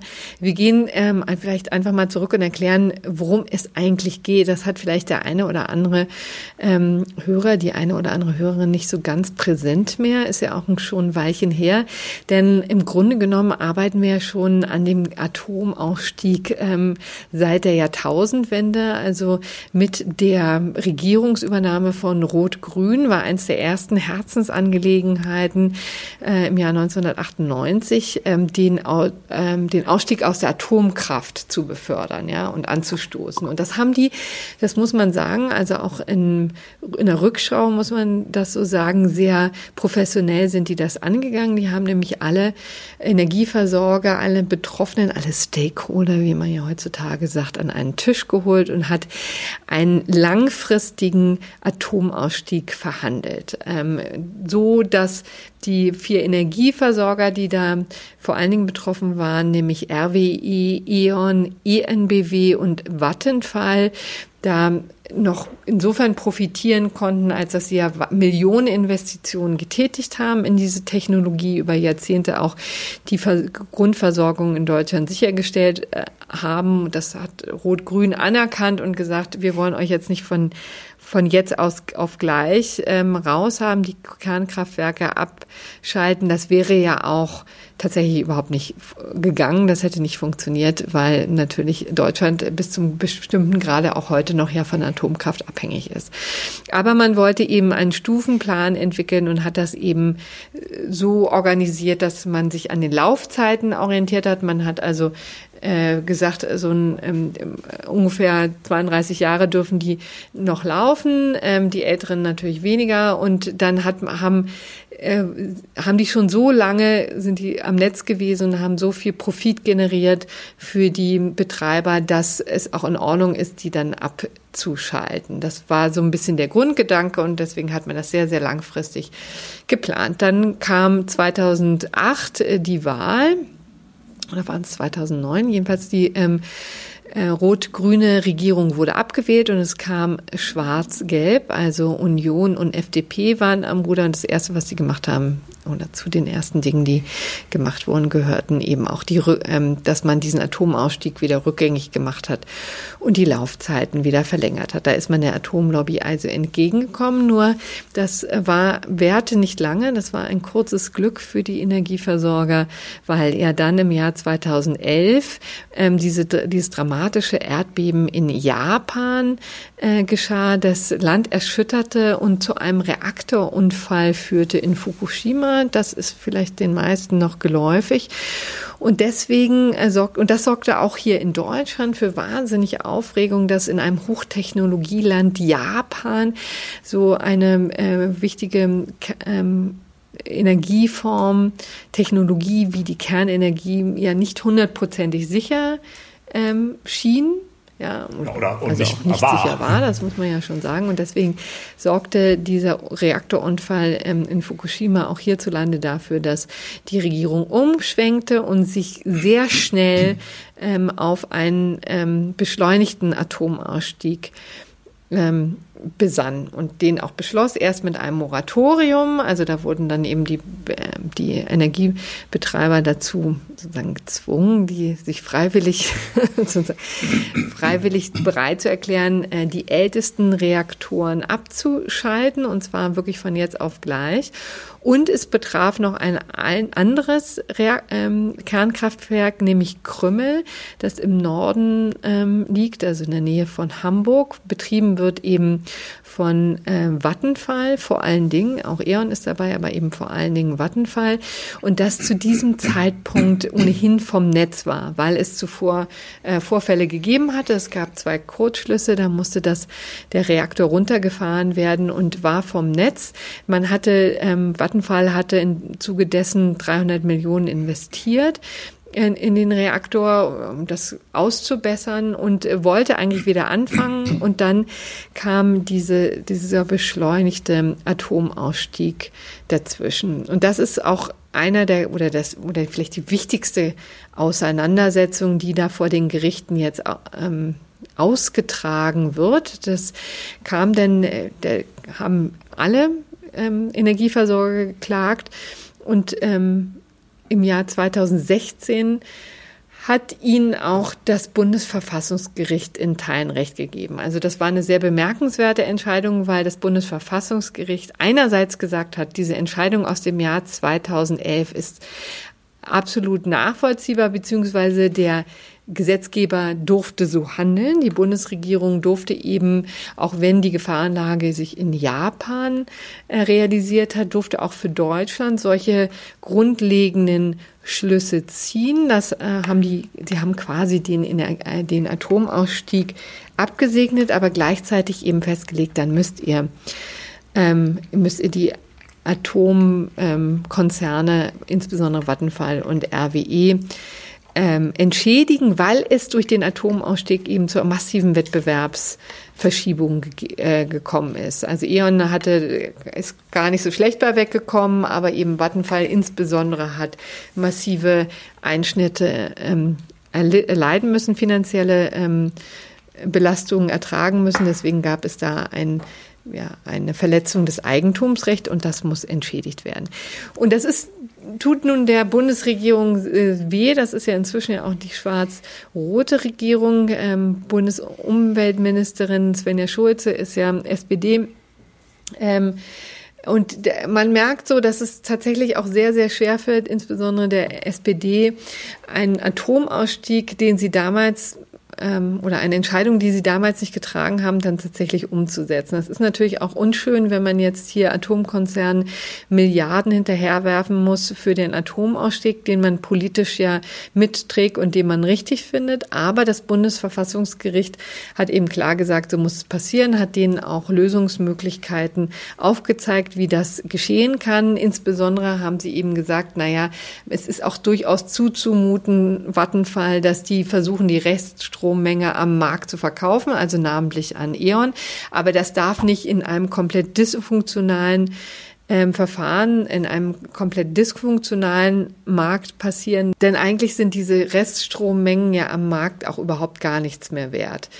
Ähm, da hat das Bundesverfassungsgericht schon so ein Warnsignal hingestellt, aber ansonsten gemacht, ihr müsst auch nicht den vollen Wertersatz zahlen, sondern ihr äh, müsst einfach dafür sagen, dass es hier irgendeinen gerechten Ausgleich gibt. Dann hat die Bundesregierung ähm, die 16. Atomnovelle äh, in Gang gesetzt und ähm, das war ehrlich gesagt ein ziemlich verunglücktes Gesetz. So hat es jedenfalls das Bundesverfassungsgericht jetzt klargestellt und zwar weil es noch nicht mal in Kraft getreten ist. Also das war handwerklich so schlecht, das war an ähm, Verfahren geknüpft, insbesondere an eine Genehmigung durch die Europäische Kommission, die ähm, die also komplett fehlliefen und die dazu führten, dass entgegen der Annahme der Bundesregierung dieses Gesetz gar nicht erst in ja, Kraft Ich glaube, die EU-Generaldirektion hat irgendwie Bundes mitgeteilt, das ginge schon in Ordnung oder so äh, und damit hat die, hat die Bundesregierung es dann bewenden lassen und das Bundesverfassungsgericht meinte aber, nee, nee, nee, das ist einfach nur eine formlose und äh, sozusagen letztlich, äh, ja. letztlich irrelevante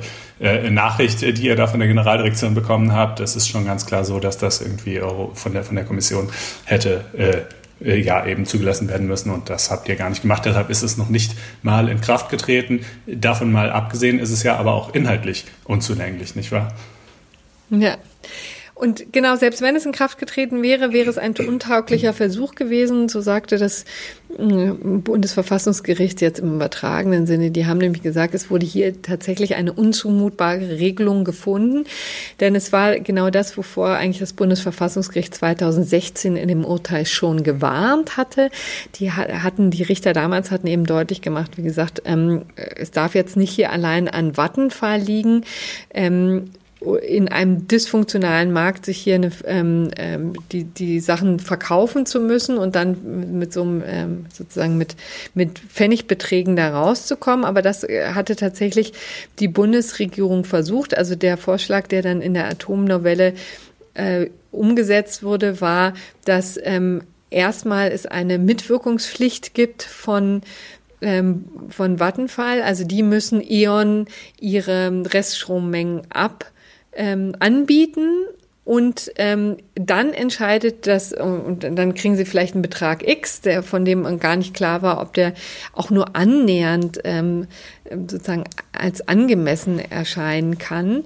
Das würde sich dann aber erst ähm, 2022 entscheiden, nämlich dann ist auch das letzte Atomkraftwerk vom Netz. Und erst dann entscheidet die Bundesregierung, ob sie auf diesen mehr oder weniger unzulänglichen Betrag noch einen draufsetzt und, ähm, und die Sache ähm, ergänzt, also die Entschädigung dann sozusagen ähm, abrundet. Und das fand das Bundesverfassungsgericht wirklich relativ ähm, hanebüchen, weil die gesagt haben, naja, also dadurch, dass der, der Entscheidungszeitpunkt ähm, nach ähm, nach, so weit nach hinten verlegt wurde äh, und zu einem Zeitpunkt, wo dann Vattenfall überhaupt gar nicht mehr reagieren kann, ähm, ist es, hat eben Vattenfall nur noch die, ähm, die Wahl zwischen Pest und Cholera. Ne? Also sie können sich jetzt auf einen, ähm, auf eine, einen Verkaufspreis äh, einlassen, aber wissen überhaupt nicht, ähm, wie der äh, auf eine, ähm, auf eine Entschädigung später angerechnet hm. wird. Und der wird halt zu niedrig sein, weil, weil E.ON ist eigentlich der einzige Käufer, der überhaupt in Frage kommt und dementsprechend zahlt E.ON halt Pennies on the Dollar, wie man auf Englisch sagen würde. Also genau. viel weniger, als das eigentlich wert wäre. Richtig. Und ähm, nicht, und im Grunde genommen weiß Vattenfall dann eben auch nicht, muss es sich auf diesen Betrag, der dann angeboten wird, einlassen? Mhm. Ja, oder ist der so unverschämt niedrig, dass die Bundesregierung am Ende eben 2022 dann schon auch ein Einsehen hat und sagt, okay, alles klar, dann bezahlen wir euch hier mal eine Entschädigung. Also das war wirklich auch äh, sehr im, im Wagen gehalten und wie das Bundesverfassungsgericht gesagt hat, eben auch unzumutbar. Und ähm, das Bundesverfassungsgericht hat jetzt ähm, den Gesetzgeber dazu verurteilt, verurteilt, alsbald eine Regelung zu finden. Und auch das ist, wird man jetzt sehen, wie das fruchtet, denn Bundesre äh, das Bundesverfassungsgericht hat ja schon mal eine Frist gesetzt, nämlich bis Juni 2018. Das hat die ähm, Bundesregierung auch formal eingehalten. Also, denn das Gesetz ist ja kurz vor knapp ähm, ja, beschlossen worden, allerdings eben, wie, wie wir jetzt ja nun wissen, nicht in Kraft getreten. Ähm, also das hängt jetzt weiter im Limbo. Die Bundesumweltministerin ähm, Frau Schulze hat ähm, ein Einsehen zumindest gezeigt, hat gesagt, wir nehmen das ernst und kümmern uns jetzt darum, ob es ähm, eine, äh, wie, wie eine Lösung aussehen kann, hat aber auch nochmal festgestellt, dass es ja hier nicht um den Atomausstieg als solches geht, sondern nur um ein Randthema. Lässt natürlich auch so tief blicken, äh, wie, wie man das sozusagen behandelt ähm, auf Regierungsebene. Und jetzt muss man einfach mal gucken, was ähm, weiter dabei rumkommt, welchen Vorschlag gemacht wird. Interessanterweise gibt es ja eben noch ein zweites Eisen, was äh, Vattenfall gerade schmiedet, auch schon seit langer Zeit schmiedet, seit acht Jahren schmiedet, nämlich in Washington gibt es ja noch das Schiedsverfahren, ähm, das eine wirklich der ziemlich äh, ja, umstrittensten Schiedsverfahren, das weltweit im Moment gerade abgehalten wird. Da geht es durchaus hoch her in Washington. Am kommenden Wochenende wird übrigens äh, gibt es da eine mündliche Verhandlung dazu. Also die haben den Faden jetzt wieder aufgenommen. Es wird jetzt offensichtlich, ähm, was man hört, äh, um die Schadenshöhe gehen. Also scheinbar ist dieses Schiedsgericht jetzt auch vielleicht mit Blick auf die ähm, Urteile, die es hier in Deutschland gegeben hat, nicht davon, ähm, also oder ist davon überzeugt, dass hier tatsächlich die äh, Eigentumsrechte von Vattenfall verletzt wurden, aber man überlegt jetzt eben noch, berechnet noch, wie hoch der Schaden ist. Also das, da droht auch Ungemach, ist natürlich auch wahnsinnig peinlich, wenn äh, ausgerechnet ein Schiedsgericht, ein internationales Schiedsgericht dann Deutschland verurteilt dazu, Vattenfall ähm, Schadensersatz zu zahlen, wird man sehen, wie das noch Das ist auf Basis nur am Rande, weil man sich jetzt vielleicht wundert, wieso gibt es hier in Deutschland eine Klage und auch dann dieses internationale Schiedsgericht.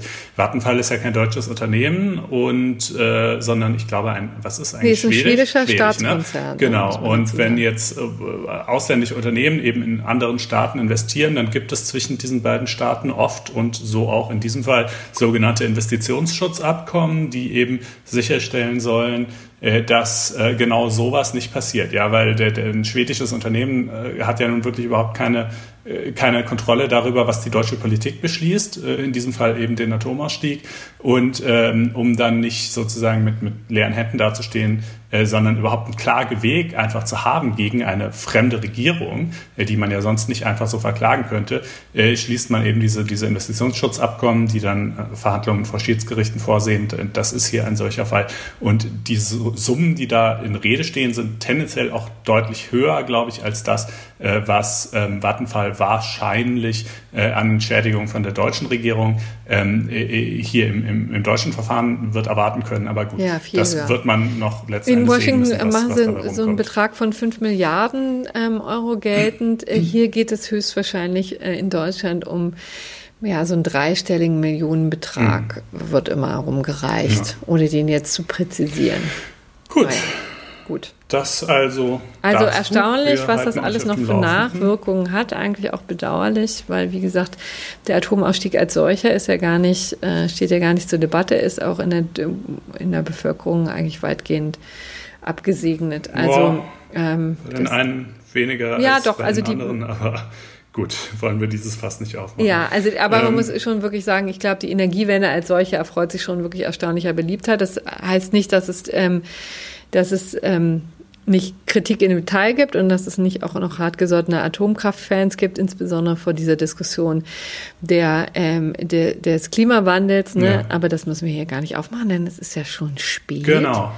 Und jetzt kommen wir noch mal zum Datenschutz, ähm, weil wir hier noch mal kurz anknüpfen können an eine Geschichte, die wir schon, also wirklich vor ziemlich genau einem Jahr übrigens besprochen haben bei unserer ähm, bei unserem Live-Auftritt in München, wenn du dich erinnerst. Da hatten waren wir auf der Juracom und da hatten wir diesen Fall nämlich schon mal besprochen. Und der hatte jetzt ein gerichtliches Nachspiel. Ähm, es geht einfach um einen datenschutzrechtlichen Fall, ähm, der den Telekommunikationsdienstleister 1 und 1 betraf. Da ist ähm, folgende ziemlich unschöne Sache geschehen vor einiger Zeit. Da ähm, hatte äh, wohl eine Frau angerufen im Callcenter von 1 und 1, hat äh, vorgegeben, sie ist ähm, die Frau von jemanden und konnte dann unter Angabe des Namens und des Geburtsdatums die neue Telefonnummer dieses Mannes herausfinden. Und was sich dann herausstellte, war, dass das keineswegs die Ehefrau war, sondern die Ex-Freundin, die nichts weniger zu tun hatte, als ihren Ex-Freund zu terrorisieren mit der neuen Nummer. Also die hatte dann irgendwie ähm, ihm, äh, ihm nachgestellt, telefonisch, ähm, sobald sie die neue Nummer rausgefunden hatte. So, und dagegen, ähm, da war natürlich, ähm, wandte sich der Mann, war Lichterloh empört, fühlte sich da ziemlich bedrängt. Und es schaltete sich auch der ähm, Bundesbeauftragte für Datenschutz, Herr Ulrich Kelber, ein und verhängte ein doch recht üppiges ähm, äh, Bußgeld äh, auf Basis der neuen Datenschutzgrundverordnung, die seit 2018 in Kraft äh, ist und ähm, das, dieses Bußgeld betrug äh, allen Ernstes 9,5 Millionen Euro. Also das ist auch eine ziemliche Hausnummer, muss man sagen. Warum sind diese Bußgelder inzwischen oft so hoch? Also ähm, eins und eins ist ja nicht das einzige Unternehmen, was da tatsächlich mit solchen hohen Bußen zu rechnen hat. Wir hatten H&M zuletzt gesehen, auch das war eine Millionenbuße für etwas, was früher gar nicht geahndet wurde oder allenfalls ähm, im im Bereich, äh, also ich weiß gar nicht, was ist da für, also vielleicht fünfstellig hat man für sowas bekommen, ne? Oder sechsstellig früher, keine Ahnung. Also jetzt sind wir aber ähm, tatsächlich im siebenstelligen Bereich des Öfteren und das liegt natürlich an der Datenschutzgrundverordnung und dass es einfach jetzt andere Möglichkeiten gibt für die Datenschutzbehörden, da also tiefer in die Kasse der Unternehmen zu greifen. Das ist ein ähnliches System wie auch im ähm, Kartellrecht, wo auch die Bußgelder am ähm, Gesamtumsatz des Unternehmens sich orientieren können. Und da, ähm, das äh, führt eben automatisch zu einer Verschiebung, da, weil nämlich große Unternehmen natürlich auch dann stärker belangt werden können. Ne? Das soll eine gewisse Gerechtigkeitslücke füllen, die man früher immer so empfunden hat. Ne? Man, äh, natürlich sind ein fünf, trifft ein fünfstelliges Bußgeld so einen kleinen Mittelständler oder eine Einzelperson viel härter als ein Riesenunternehmen. Und da hat man eben versucht, so ein, ähm, also andere also die Zügel für Großunternehmen straffer zu nehmen, um das mal so zu formulieren. Aber dagegen ist jetzt das Landgericht Bonn eingeschritten und die haben nun äh, vergangene Woche auch ein Urteil verkündet. Das ist auch das erste Urteil, das so drastisch vorgegangen ist.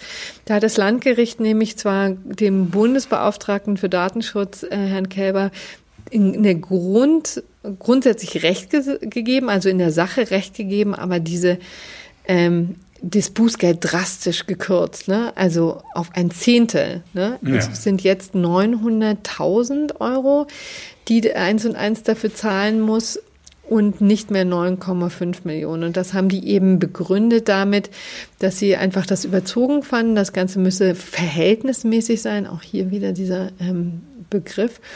Und müsse sich irgendwie auch daran orientieren, dass es doch auch ein nicht allzu großer Datenschutzverstoß gewesen ist. Also vielleicht, um das nochmal zu erklären, natürlich für den Einzelnen war es gravierend. Ja? Also der, das hatte ja auch durchaus erhebliche Nachteile für ihn, aber es war ja nicht das, was man sonst von Datenschutz verstößen könnte, dass da irgendwie massenweise ähm, Daten freigelegt wurden, also Buchungsdaten von Hotels oder auch ähm, oder auch Umsatzdaten ähm, von Kreditkartenunternehmen. Das sind ja mitunter so Datenleaks, die im Internet vorkommen, die ja schon ja, ganz also, andere Dimensionen erreichen. Und das sei hier anders. An und, und deswegen hat das Landgericht Bonn das ordentlich zurechtgestutzt. Ja, an und für sich ist eine Telefonnummer ja nichts wahnsinnig Intimes. Natürlich, es kommt immer auf den Kontext an. Klar, wenn die Telefonnummer nun ausgerechnet an die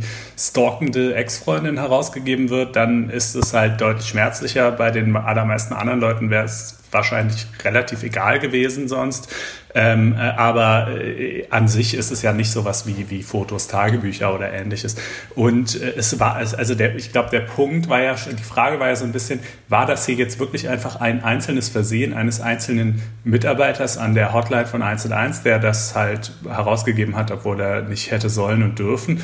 Äh, oder war einfach der Authentifizierungsmechanismus, den 101 da äh, genutzt hat, um sicherzustellen, dass derjenige, der anruft, auch tatsächlich berechtigt ist, die Auskunft zu erhalten, um die er äh, eben ersucht, äh, war dieser Authentifizierungsmechanismus sozusagen strukturell grundsätzlich defizitär, sodass äh, solche Fehler eben leicht passieren konnten und möglicherweise auch in anderen Fällen, von denen man nicht weiß, passiert sind oder wie auch immer. Das, das war ja, glaube ich, so ein bisschen der, der Streit, ne? weil naja, der, sozusagen also, we nur wegen eines Fehlers eines Mitarbeiters äh, 9, irgendwas Millionen zu verhängen, äh, das wäre ja wirklich irrsinnig in einem Ausmaß, wie ich es selbst dem Bundesdatenschutzbeauftragten nicht zutraue. Ähm, äh, also wie, wie kannst, du, kannst du das noch irgendwie erhellen, wie, wie da genau die, die ja, also war? das, worauf du jetzt ansprichst, das sind zwei so, ähm, es sind zwei unterschiedliche Dinge. Also das, was hier jetzt tatsächlich ähm, jetzt auch äh, gerichtlich festgelegt oder festgestellt wurde, ist, dass dieser Mechanismus, den die Europäische Datenschutzverordnung sieht, richtig ist und auch anwendbar ist, nämlich dass ähm, nicht nur Führungspersonen ähm, solche erheblichen Fehler begehen können und ein Unternehmen Schadensersatz oder Bußgeldpflichtig machen. Das ist ja bisher die, die, ähm, die Regelung im Paragraph 30 des Ordnungswidrigkeitengesetzes. Da wäre das gar nicht möglich, sozusagen das an einzelnen Mitarbeitern aufzuhängen. Das ist ähm, Systemwechsel, den die Datenschutzgrundverordnung gemacht hat und der auch legitim ist, sagt zumindest das Gericht. Da gibt es jetzt auch Kritiker, die das anders sehen. Aber ähm, so ähm, ist der Mechanismus. Und also das heißt, hier war es ein Einzelner. Aber was natürlich ähm, hier eine Rolle spielte, auch in der Abwägung, dass es ähm, ein, ähm, ein, ein grundsätzlicher Authentizifizierung Authentifizierungsprozess war, der seit Jahren angewandt wurde, der auch völlig unumstritten war, obwohl ich das ehrlich gesagt dann auch so ein Relikt aus älterer Zeit war, weil mir hat der nie richtig eingeleuchtet. Und ich finde das auch gut, dass man den jetzt überarbeitet, aber nichtsdestotrotz war das eben so ein Prozess, der über Jahre hinweg eingesetzt wurde und auch da ähm, ähm, da musste man sagen Geburtstag hat, oder sowas ohne, oder, oder was musste man da angeben, um zu beweisen, dass man, dass man, äh, man musste, berechtigt ist. Man brauchte nur den Namen und das Geburtsdatum. Okay, das, ja, das sind natürlich also so könnte Daten, ich dann auch in der Tat auch bei 1 und 1 anrufen und deine Konto äh, Telefondaten erfragen, ähm, weil ich weiß, wann du Geburtstag hast, lieber mm. Konstantin. So und das ist natürlich, dass das unzureichend ist, das kann einem auch aus einleuchten, ja, finde ich. Das kann einem konnte einem auch schon vor der Datenschutzgrundverordnung irgendwie einleuchten, dass das äh, vielleicht dazu führen kann, dass es im Einzelfall zu ähm, Schwierigkeiten führen kann. Aber es war eben, wurde eingesetzt, haben auch mehrere Unternehmen so gemacht, haben viele Unternehmen so gemacht und war unumstritten. Und auch das sozusagen wurde hier zugrunde gelegt und, und äh, diente als Argument dafür, dass es ein relativ kleiner Datenschutzverstoß war. Ja, insofern doch erfreulich, dass das deutlich eingekürzt wurde. Und, es gibt äh, auch Anwälte, die immer noch sagen, sie halten das für zu hoch. 900.000 ja, sind schließlich auch fast eine Million. Finde ja, ich ehrlich gesagt auch immer noch. Aber gut, mein Gott, was will man machen? Der Datenschutz ist nun mal eine Neurose, die unser Rechtssystem befallen hat, die wir so schnell nicht wieder loswerden. Und immerhin. Nein, Konstantin, ähm, das werden wir nicht. Aber dann kommen wir jetzt doch zum. Ähm, ja, du, ich wollte gerade einen Vorschlag ne? unterbreiten, ganz spontan. Äh, wir sind uns ja beide einig, dass diese Entscheidung des LG Bonn ebenfalls ziemlich gerecht ist. Wollen wir einfach das Bundesverwaltungsgericht zur Präimplantationsdiagnostik so als kleinen Cliffhanger auf nächste Woche verschieben? Ja, das finde ich äh, super, weil wir schon sehr weit gediehen sind ne, in, der, mhm. ähm, in der Zeit und wir haben auch noch anderes vor. Genau, und aber da wir ja gerade über Datenschutz geredet haben, mir ist noch eins eingefallen, was wir vergessen haben zu sagen, als wir nämlich über die Reform des Infektionsschutzgesetzes ganz am Anfang in der Sendung sprachen. Eine Sache, die da auch noch drin steht, die man, glaube ich, noch kurz erwähnen sollte, ist, dass jetzt explizit geregelt wird, dass diese Gästelisten in Hotels, Restaurants und so weiter nicht mehr von der Polizei eingesehen werden dürfen, sondern nur noch zu Zwecken der äh, äh, Kontaktnachverfolgung genutzt werden dürfen. Diesen kleinen Nachtrag äh, innerhalb der Sendung äh, wollte ich gerade noch nachreichen. Äh, nächste Woche wisst ihr also schon mal zumindest eines der Themen, die wir auf dem Zettel haben und äh, alles weitere ergibt sich dann. Ähm, ja, hat uns gefreut und wir hören uns in acht Tagen dann, denn nächste Woche nehmen wir wieder am Donnerstag auf. Ja, schöne Restwoche. Macht's gut, bis dahin. Bis dann, tschüss. Ciao.